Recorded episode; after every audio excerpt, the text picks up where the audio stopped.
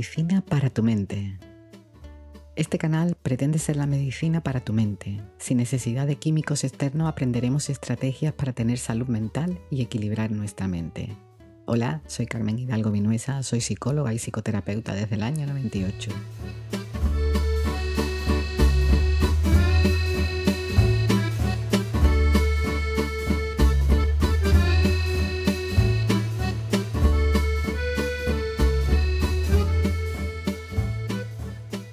Y vínculos.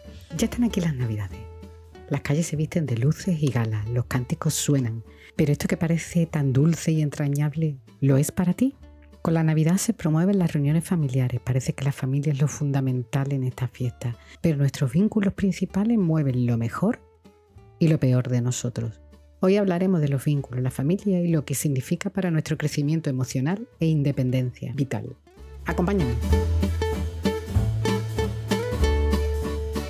Nacemos frágiles, indefensos, totalmente dependientes de aquellos seres que han decidido hacerse cargo de nosotros, a veces de manera consciente o a veces simplemente porque es lo que se esperaba de ellos, que se casaran y tuvieran hijos.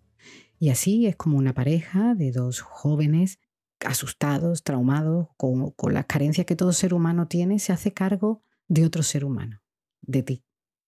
Lo curioso de esto es que las personas que más queremos o que más nos quieren son sin duda las que más nos perturban, remueven o revuelven emocionalmente.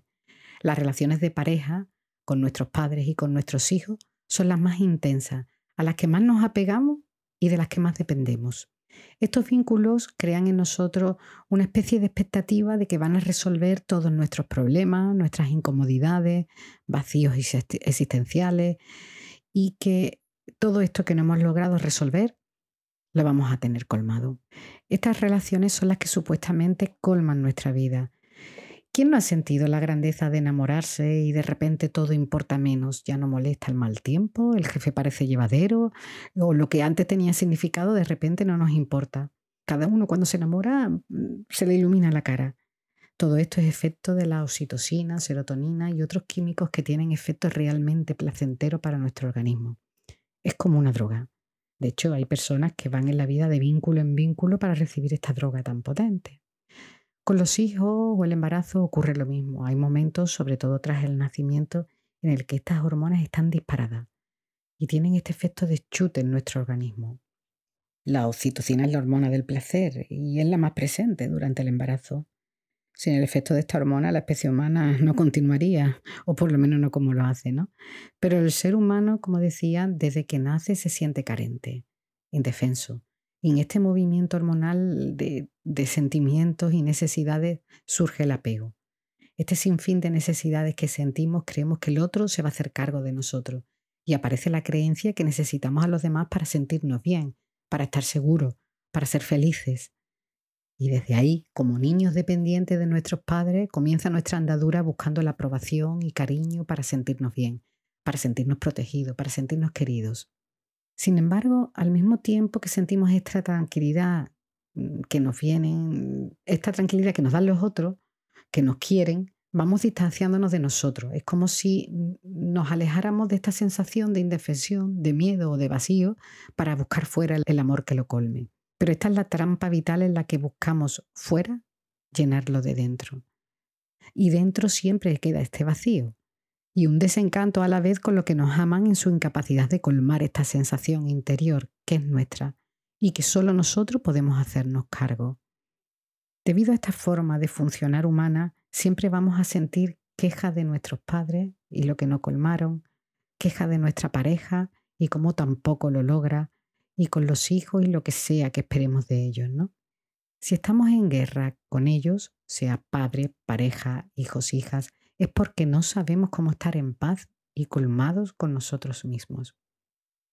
El proceso de maduración o de individuación consiste precisamente en esto, en dejar de culpar al otro y tomar la responsabilidad que nos corresponde con nosotros mismos. Hemos tenido los padres que nos tocó y son los adecuados para aprender lo que nos toca aprender y sanar comprender que nuestros padres han hecho lo que han podido con las circunstancias que han tenido. Está bien, pero no, esto no nos exime de buscar nuestra evolución, nuestra mejor versión. Es importante entender esto, porque Lo no resuelto en nuestros vínculos primero es lo que va a hacer que esto sea lo que acabemos atrayendo como pareja o proyectando sobre ella. Lo no resuelto en nosotros es lo que enturbia una relación emocional o la que establezcamos, no logrando nunca un vínculo sano.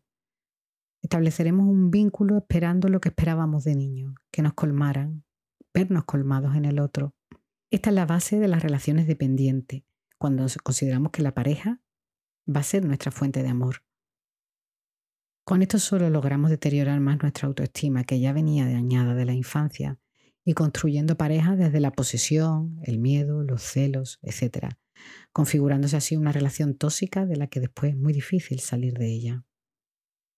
Ya hemos vivido el desencanto de lo que nuestros progenitores no pudieron colmar en nosotros, que nuestra pareja tampoco logra. Si en estas oportunidades de trabajarnos y comprender que solo la relación profunda, de calidad, es la que tenemos que mantener con nosotros mismos, no logramos amar y respetar nuestra pareja como un ser independiente que, que, es distinto a nosotros, si esto no lo hemos logrado ni con los padres ni con la pareja, buscaremos en la proyección de nuestros hijos, nuestras hijas, colmar esto pobrecito de ellos, ¿no?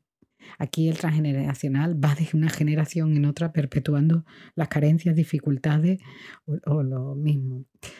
Todo lo que no hemos tomado conciencia, todo lo que no hemos trabajado ni integrado en relación a nuestros padres ni a nuestra pareja, directamente se repite la misma historia, pero de otra manera, como lleva siendo por los siglos de los siglos.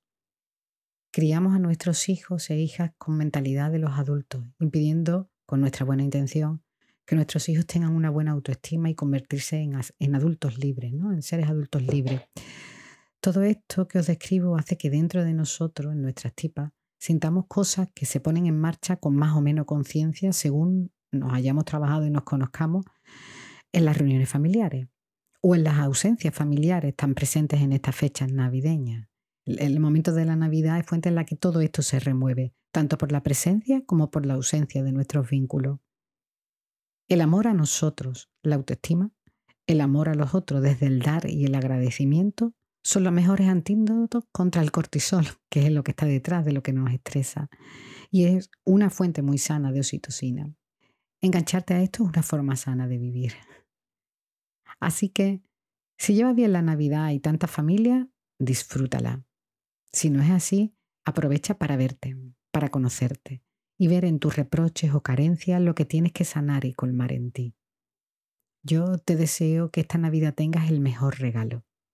Tú. Te espero para el siguiente episodio. Gracias por estar ahí.